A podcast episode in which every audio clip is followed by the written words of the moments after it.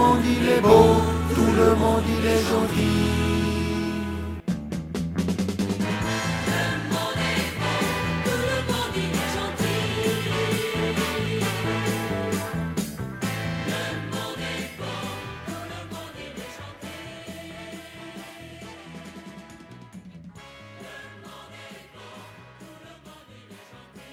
Bonjour tout le monde. Le billet d'aujourd'hui est consacré à la lecture d'un rapport de l'ONU concernant l'impact des nouvelles technologies sur l'armement. Publié le 25 juin 2020, ce texte nous a été transmis par Elena Ruska, journaliste auprès de cette institution et tout spécialement impliquée dans les rapports Nord-Sud. Sur la base de ce rapport, elle a rédigé cet article qui a été publié le 30 juin 2020 dans le journal El Clarín de Chile et dont elle nous donne lecture. Cette lecture sera suivie d'un commentaire de la rédaction au sujet de divers points, aux liens directs ou indirects susceptibles, selon elle, d'amener quelques réflexions. Mais tout d'abord, voici ce texte.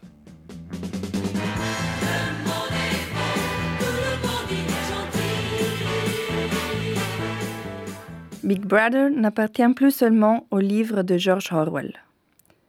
Le 25 juin, un rapport des Nations Unies sur l'impact des nouvelles technologies sur la promotion et la protection des droits de l'homme dans le cadre des rassemblements, y compris les manifestations pacifiques, a été publié. Dans ce rapport, Michel Bachelet, haute commissaire des Nations Unies aux droits de l'homme, annonce aux États que les nouvelles technologies doivent promouvoir et non entraver le droit de manifester pacifiquement. Big Brother veille sur vous est l'un des slogans de 1984, un roman de George Orwell. Son intrigue se déroule en Océanie, un pays dominé par un gouvernement totalitaire qui garde ses citoyens sous surveillance constante et insiste même pour espionner leurs pensées afin de maintenir l'ordre. Le rapport récemment publié par les Nations Unies attire l'attention sur divers sujets liés aux nouvelles technologies qui ne semblent plus appartenir uniquement à la science-fiction un rapport sur l'impact des nouvelles technologies sur la promotion et la protection des droits de l'homme dans le cadre des assemblées, y compris les manifestations pacifiques. Les nouvelles technologies peuvent être utilisées pour mobiliser les gens et organiser des manifestations pacifiques, former des réseaux et des coalitions, aider les gens à être mieux informés des manifestations et comprendre pourquoi elles ont lieu, ce qui favorise le changement social, a déclaré le haut-commissaire pour les droits de l'homme Michel Bachelet. Cependant, comme nous l'avons vu, ils peuvent être et sont utilisés pour limiter et violer les droits des manifestants, pour les surveiller et les suivre et pour envahir leur vie privée. Entre autres choses, le rapport fournit des informations détaillées sur l'utilisation de la technologie de reconnaissance faciale, qui permet l'identification, la surveillance et le suivi automatisé des manifestants. Beaucoup de gens n'ont plus le courage de manifester dans les lieux publics et d'exprimer librement leurs opinions par crainte d'être identifiés et blessés. En outre, la technologie de reconnaissance faciale est susceptible de perpétuer et d'amplifier la discrimination, en particulier contre les personnes d'ascendance africaine et d'autres minorités. Étant donné l'importance d'exercer le droit de réunion pacifique pour les démocraties et le rôle que les technologies Internet peuvent jouer, il est essentiel que les États comblent la fracture numérique et garantissent un accès sûr et pratique à Internet, a déclaré le haut-commissaire. Technologie et militarisation des manifestations pacifiques. L'utilisation d'autres nouvelles technologies, en particulier des armes et des munitions main meurtrières, est également discutée dans le rapport. Alors que les forces de police utilisent des cannes, du gaz poivré et des gaz lacrymogènes depuis plusieurs décennies, les avancées technologiques ont conduit au développement de nouveaux types d'armes et de munitions utilisées pour combattre les manifestants. Les armes à propulsion électrique, telles que les tasers, en font partie, tout comme les projectiles à impact cinétique, le gaz poivré et les projectiles, les armes acoustiques et les drones, et les systèmes autonomes de lancement de gaz lacrymogène. Les armes dites moins meurtrières ont causé des dommages catastrophiques lors des manifestations pacifiques dans le monde. Si ces armes sont nécessaires à l'application des lois dans certains contextes, leur utilisation doit être surveillée d'urgence et les normes de nécessité et de proportionnalité doivent être strictement respectées, a déclaré Michel Bachelet. Une arme moins meurtrière peut tuer si elle est utilisée de manière inappropriée, délibérée ou accidentelle. Il est également essentiel que le personnel chargé de l'application des lois reçoive une formation obligatoire sur les armes à faible mortalité et que le principe de responsabilité soit garanti en cas de violation des droits de l'homme liés à une mauvaise utilisation. Les manifestations sont des signes que les gens sont mécontents et veulent de changement. Ils ont souvent l'expression de leur implication dans les affaires publiques. C'est une vérité inconfortable pour de nombreux gouvernements. Leur réaction est de restreindre l'espace pour les manifestations et de blâmer les manifestants, les accusant souvent d'être incités par des éléments étrangers ou même de criminaliser leur acte de terrorisme, a expliqué Mona Rishmawi, chef de la division de l'État de droit, égalité et non-discrimination du Commissariat des droits de l'homme. La militarisation de la réponse de la police aux manifestations pacifiques conduit souvent à traiter la communauté protestante comme si elle était l'ennemi. Outre la criminalisation, des couvre-feux sont parfois imposés et la force est utilisée par les responsables de l'application de la loi. Cette approche de la militarisation accroît le risque de violation du recours à la force et alimente un cycle de méfiance et de violence. Le recours inutile et disproportionné à la force rompt le lien entre l'État et les citoyens, a poursuivi Monarishmawi. Dans tous les cas, même lorsqu'ils utilisent des armes et des munitions moins meurtrières, les responsables de l'application des lois doivent respecter les principes de base du recours à la force. Comme nous le disons dans notre rapport, la technologie progresse dans le domaine des armes les moins meurtrières. Cependant, ce n'est pas une panacée. Ce sont moins létaux non létaux.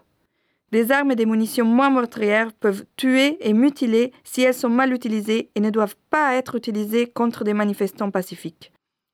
Notre bureau a constaté une utilisation abusive entraînant des décès et des blessures disproportionnées dans de nombreux pays où d'importantes manifestations ont lieu, a déclaré Monarish Des armes moins meurtrières utilisées dans la militarisation des manifestations pacifiques. Ce que cite Monarishmawi comprend 1. Des tirs de cartouches de gaz lacrymogène et de projectiles à impact cinétique sur le visage, la tête, la gorge ou le cou des manifestants.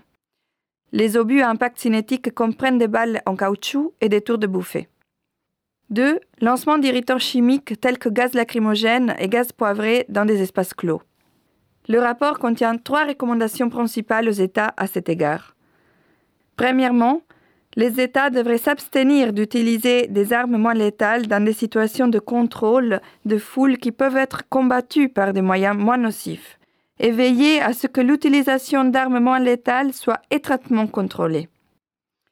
Deuxièmement, ils doivent former leurs officiers chargés de l'application des lois à l'utilisation appropriée d'armes et de munitions moins meurtrières et surveiller de près leur utilisation pendant les opérations. La publication des principes directeurs des Nations Unies relatifs aux droits de l'homme sur l'utilisation d'armements létales dans l'application des lois est, à notre avis, un ajout important à ces efforts. Les directives sont concises, faciles à utiliser et établissent des normes et standards internationaux sur l'utilisation d'armes moins meurtrières d'une manière spécifique pour chaque arme basée sur un scénario. Dernièrement, les États doivent également garantir la responsabilité des violations des droits de l'homme liées à l'utilisation abusive d'armes et des munitions moins meurtrières par la police dans le cadre des rassemblements par le biais des mécanismes judiciaires ou non judiciaires. Les nouvelles technologies. Une réussite ou une menace pour les droits de l'homme? Dans notre monde d'aujourd'hui, les technologies numériques sont des catalyseurs clés pour des manifestations pacifiques, l'engagement dans les affaires publiques et le lobbying pour le changement social. Cependant, tous ne sont pas utilisés correctement. Dans le contexte des manifestations pacifiques, l'utilisation systématique de la reconnaissance faciale devrait certainement sonner l'alarme. Il existe un risque important que l'utilisation de la reconnaissance faciale ait un effet profond et effrayant, conduisant les gens à reconsidérer leur participation aux manifestations et à leur capacité à exprimer leur opinion et à plaider pour le changement, a déclaré Mona Rishmawi. La reconnaissance faciale constitue un changement de paradigme. Elle augmente considérablement la capacité d'identifier et de suivre de manière automatisée tous ou plusieurs participants à un rassemblement. Notre rapport décrit également diverses autres pratiques de surveillance qui peuvent affecter négativement le droit des réunions pacifiques. Les autorités ont déployé un énorme arsenal de techniques de surveillance, du piratage des comptes et des appareils à la surveillance systématique des médias sociaux, en passant par l'interception des communications. La surveillance aérienne de haute technologie des rassemblements est également une tendance inquiétante. Dans de nombreux pays, les forces de police déploient régulièrement des appareils qui se présentent comme des tours de téléphonie cellulaire et permettent aux autorités d'intercepter ou de bloquer les communications par téléphone cellulaire, a poursuivi Mona Trop souvent, les autorités considèrent les réunions pacifiques comme quelque chose qui doit être contrôlé ou administré, plutôt que comme un véhicule essentiel pour la participation du public à la démocratie. La façon dont nous abordons les nouvelles technologies, telles que la reconnaissance faciale, sera essentielle pour rétablir la concentration sur la protection de la liberté d'expression, de réunion et de participation, a conclu Mona Richmaoui. Surveillance numérique et COVID-19. La crise du Covid-19 a plongé de manière inattendue la communauté mondiale dans des eaux inconnues. La perturbation des sociétés et des économies affecte tous les coins du monde. La crise a également été une loupe sur un certain nombre de questions relatives aux droits de l'homme et a forcé les sociétés à faire des compromis insupportables entre sauver des vies et des moyens de subsistance, et entre la santé d'une part et la vie privée, la liberté de circulation et le droit à des réunions pacifiques d'autre part. Déjà lors d'une réunion virtuelle du Conseil des droits de l'homme en avril, le sujet de l'utilisation des technologies de surveillance numérique a été discuté. Il est essentiel que cette utilisation soit conforme au droit international et la pandémie ne devrait pas inaugurer une nouvelle ère de surveillance numérique. Les restrictions liées à COVID-19 ne devraient pas exacerber les violations des droits préexistantes et les réponses à la pandémie devraient être proportionnelles, limitées dans le temps, transparentes et périodiquement révisées. En conséquence, les parlements, les médias et la société civile devraient pouvoir jouer leur rôle, a déclaré le Conseil virtuel. Elena Ruska à Genève et Clarine de Chile.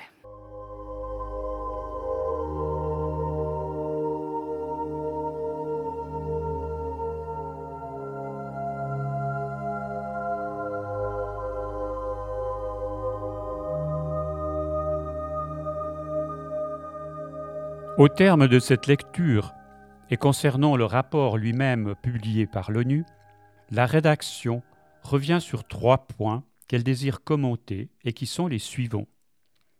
Tout d'abord, un commentaire concernant la façon avec laquelle l'ONU nous présente les nouvelles technologies. Ensuite, la question de la mission de l'ONU dans le cadre de sa relation avec la paix dans le monde, et enfin, et corrélativement à cette question, l'emploi des armes dans ce même cadre. Une technologie militante. Le rapport de l'ONU ouvre son texte en rappelant deux choses concernant l'emploi des nouvelles technologies. D'un côté, elle favorise le recours aux manifestations publiques pacifistes spontanées, et d'un autre, elle amène de nouvelles armes pour réprimer ces manifestations arme qu'aucune législation ne permet d'encadrer. Ce faisant, cette appréciation des faits amène à un premier constat. Les nouvelles technologies peuvent donc favoriser les affrontements. Car si l'on veut bien se donner la peine de sortir du cadre de réflexion offert par le ou bien par celui du est, force est de constater que c'est également par ce double mouvement ce répondant de contestation-répression que se caractérise ici la conséquence de l'existence des nouvelles technologies. Leur usage, bon ou mauvais, n'enlève rien au fait que celles-ci se situent au rang de nouveaux catalyseurs de masse populaire d'un côté et de répression armée de l'autre.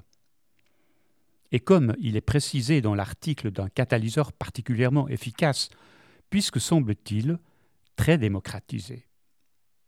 En périphérie de ce premier constat, plusieurs choses ne doivent pas être oubliées concernant les fameuses autoroutes de la communication. On peut commencer par rappeler le fait que sa vocation première n'est pas d'émanciper la société, comme on continue à vouloir nous le faire croire, mais tout d'abord de constituer une nouvelle industrie qui vend des outils de connaissance, civils d'un côté au grand public, comme elles vont d'un autre des outils de répression à ceux qui en font commerce. Des deux côtés, elles vont des machines comme en temps de guerre. Elles vont d'abord pour détruire et ensuite pour reconstruire. Et le capitalisme numérique ne nous extrait certainement pas de cette logique destructrice. Ainsi, il n'est pas fait pour stimuler la manifestation pacifiste d'un côté ou la répression d'un autre. Le capitalisme numérique, comme le précédent, vend aux uns et aux autres ce que chaque camp en attend, entretenant pour chacun l'espoir de la victoire d'un camp sur l'autre. Il stimule ainsi sans cesse la nouveauté dans le champ de l'offre et de la demande, proposant sans cesse de nouveaux outils qui deviennent très vite une nouvelle demande. De ce cercle vicieux, qui ne cesse de monter en puissance, on ne pouvait se contenter en termes de présentation de ces nouvelles technologies, et comme le fait l'ONU, d'encenser l'outil d'un côté pour en déplorer les causes de l'autre, alors que ces deux faces sont toutes deux engagées dans un même processus mercantile, soigneusement dissimulé. Et l'ironie existe peut-être dans le fait que très loin des innombrables causes suscitant des manifestations publiques, à juste titre ou non, la cause principale est peut-être bien à trouver du côté du creusement des inégalités sociales et pour lequel le capitalisme numérique ne fait sans doute rien d'autre qu'aggraver et accélérer le processus. Il reste que dans une économie mondialisée, en deux camps principaux, les producteurs technocrates du tertiaire d'un côté et les producteurs précarisés de ceux qui les nourrissent d'un autre, cette nouvelle conception de l'organisation sociale n'est sans doute pas prête de nous sortir d'un Moyen Âge duquel la machine ne nous a pas sortis, mais bien au contraire, encore plus assujettis. Bon, pour clore ce premier volet, si l'on peut reconnaître qu'il n'entre pas dans les attributions de l'ONU de se livrer à de tels positionnements, il faut également admettre que son commentaire élogieux des nouvelles technologies est ressenti par notre rédaction comme une forme de propagande également déplacée.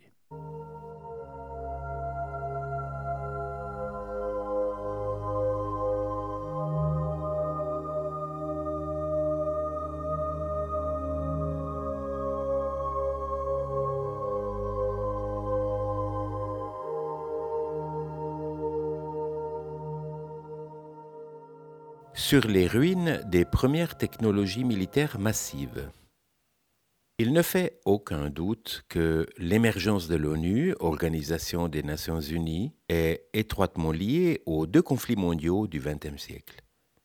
La prise de conscience d'un arsenal militaire devenu massif et particulièrement destructeur a sans doute alarmé l'opinion publique de l'époque, plutôt désillusionnée à l'égard des États et d'une industrie militaire encouragée par ces effort de guerre. Il reste que l'industrie civile a par la suite très bien su en profiter, avec les pollutions massives comme nouveau fléau. Mais si l'on a pu dire à l'époque, et concernant le conflit mondial de 14-18, qu'il s'agissait bel et bien de la der des der, suggérant par là que plus jamais cela, une vingtaine d'années plus tard, éclatait la nouvelle, encore plus dévastatrice et meurtrière, encore plus mondiale et, comme il se doit, encore plus industrielle. Évidemment, les expériences précédentes de la science au service de l'industrie militaire méritaient d'être perfectionnées et, partant, d'être testées avant d'être à nouveau généralisées. De ce nouveau massacre, industriellement et politiquement organisé, il faut tout de même retenir que si le fascisme a bien été un fléau, il l'a d'autant plus été par l'aide précieuse que les nouvelles machines de guerre lui ont apportée. Nourrissant tous les camps indifféremment des mêmes technologies meurtrières, quoi d'étonnant dès lors dans le fait que ce conflit soit devenu aussi barbare unilatéralement? Et c'est dans le sillage de ces horreurs qu'une volonté d'empêcher leur reproduction s'est manifestée. Et dans ce courant de pensée, l'ONU a été et doit rester une possibilité d'incarner politiquement cette volonté. Vue sous ce jour, L'article publié par l'ONU pour demander que l'emploi de nouvelles technologies de l'armement soit encadré juridiquement revêt une évidente cohérence. Qu'elle le soit de plus dans le cadre de répression de manifestations pacifiques injustifiées ne fait que confirmer ce fait. Mais cette demande honorable induit tout de même quelques questions. Tout d'abord, s'agit-il véritablement d'une demande de législation avec effet contraignant et donc mesures de sanctions l'accompagnant ou d'un texte de mesures incitatives accompagnées d'un simple autocontrôle? Si tel devait être le cas, on a pu voir dans le registre des multinationales à quels résultats concrets menaient ces mesures d'autocontrôle.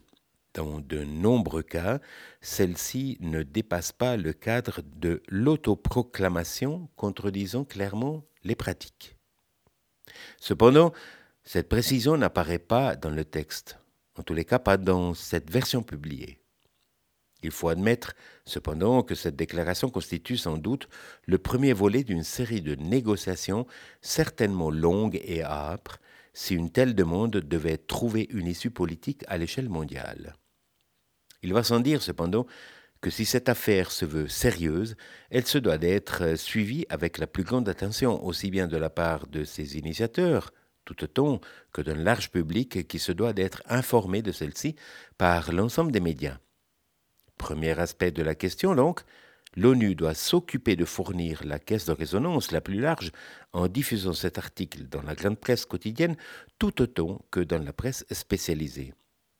Il importe que tous et toutes puissent être informés de cette requête, de façon à être en mesure de se positionner, le cas échéant.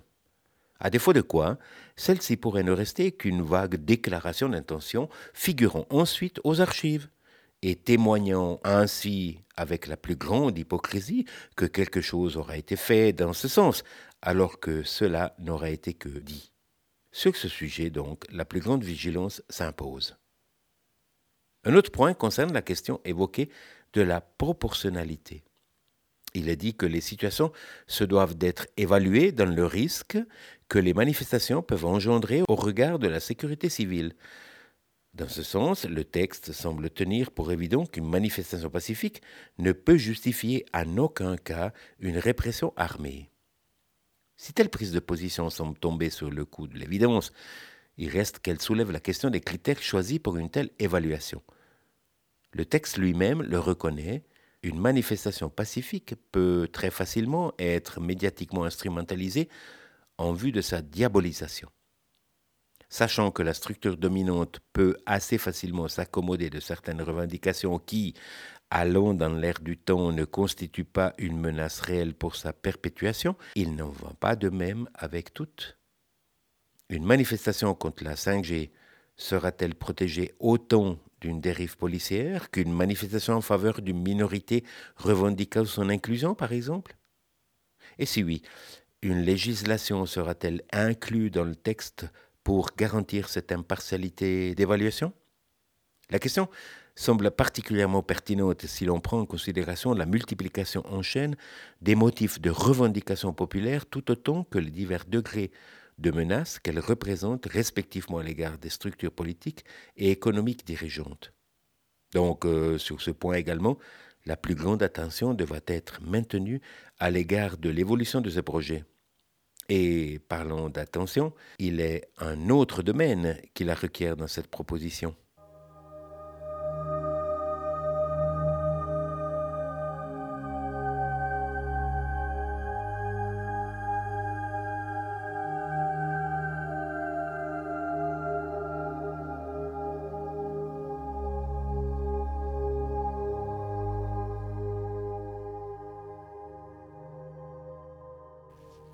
Critique de l'armement désarmante La toute première question que cette proposition de l'ONU soulève est celle de l'armement. Et si cette proposition l'aborde sous l'aspect armes létales et armes non ou moins létales, cet aspect ne doit pas nous faire oublier que l'on pose tout d'abord la question de l'arme. Cette précision est nécessaire étant donné le fait que cette proposition semble tenir pour acquis le fait que le recours à l'arme puisse être légitime. Et pourtant, cela l'est peut-être ou non. Certaines questions se doivent d'être abordées à cet égard et que cette proposition ne mentionne pas, puisqu'aussi bien elles n'en sont pas l'objet principal. Elles n'en sont pourtant pas moins importantes. Au premier rang de celle-ci figure la légitimité du recours à la force armée. L'existence même de l'ONU pose en creux cette question, puisqu'aussi bien c'est de cette question qu'elle est née. Son existence ne suggère-t-elle pas que la guerre se devrait d'être éradiquée au profit de l'obligation d'entente entre les peuples? Ne suggère-t-elle pas, dans la légitimité de son existence, que seule la voie diplomatique peut être tenue pour légitime? Mais bien évidemment, pareille utopie suppose la menace pour ceux qui n'en prendraient pas le chemin. Ainsi, l'ONU dispose d'un pouvoir, légitimement ou non certaines représailles armées, à l'égard de certaines nations au motif de certaines infractions commises à l'égard du droit humain. Et si, là aussi, l'intention est louable, là encore se pose la question des critères sur lesquels repose l'accusation.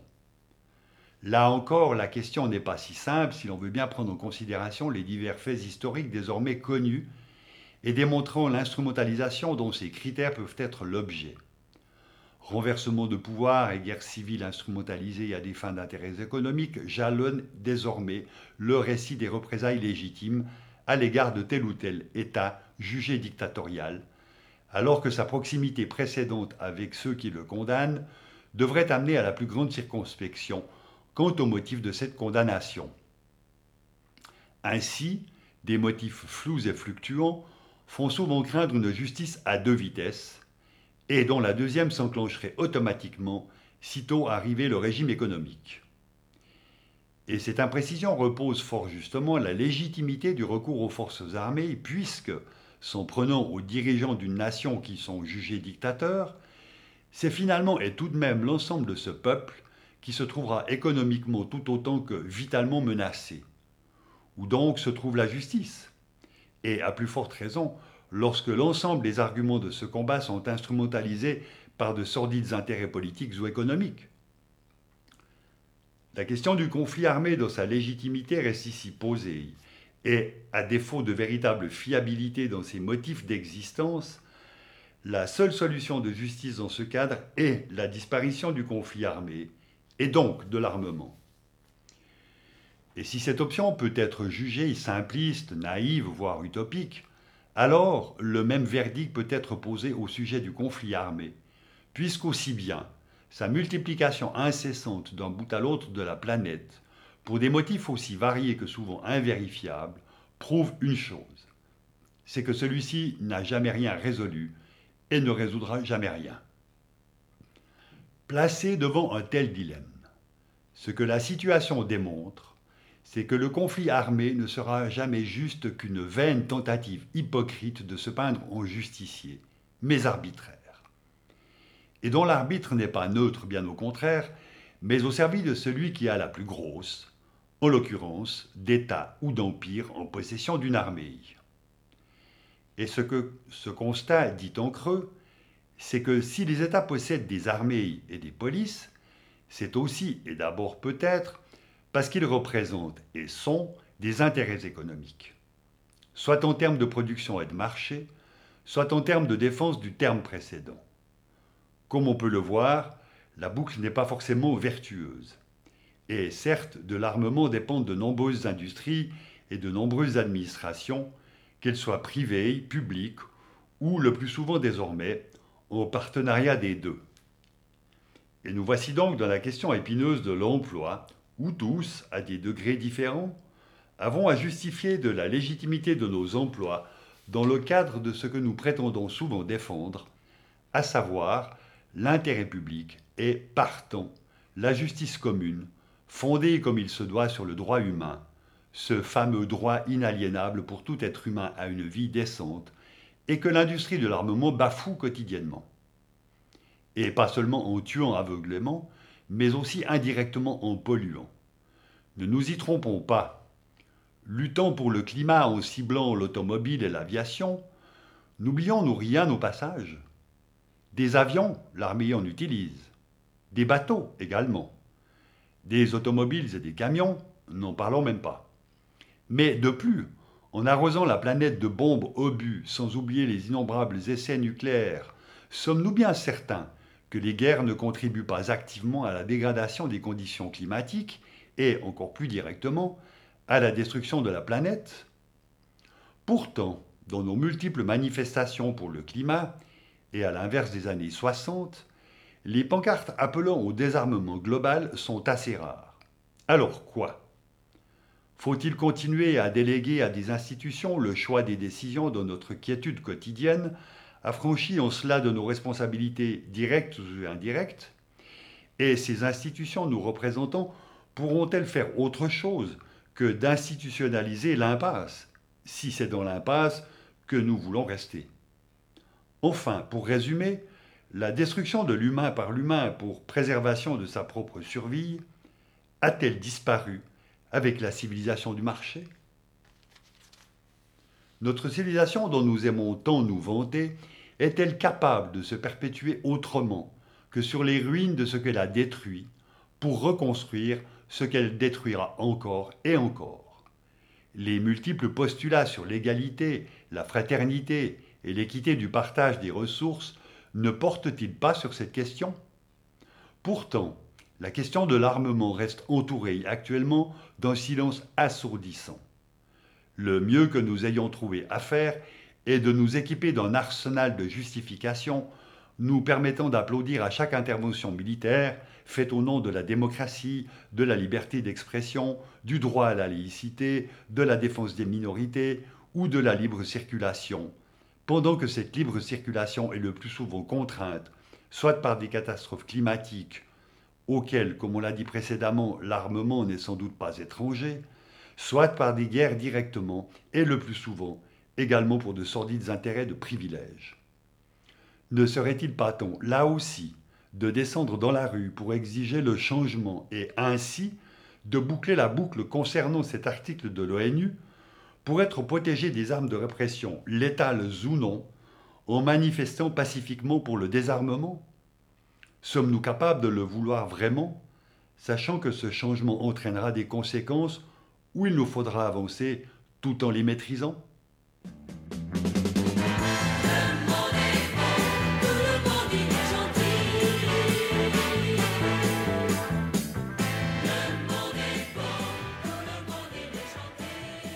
À la conception de l'émission, à sa réalisation et sa mise en onde, Patrick Rion, Jean-Luc Rochat, Fabio Cattaneo. Éditeur responsable, Patrick Rion. En partenariat avec les radios locales lausannoises Radio Django et Luz Antenna, qui permettent la diffusion des émissions de Le Monde est beau.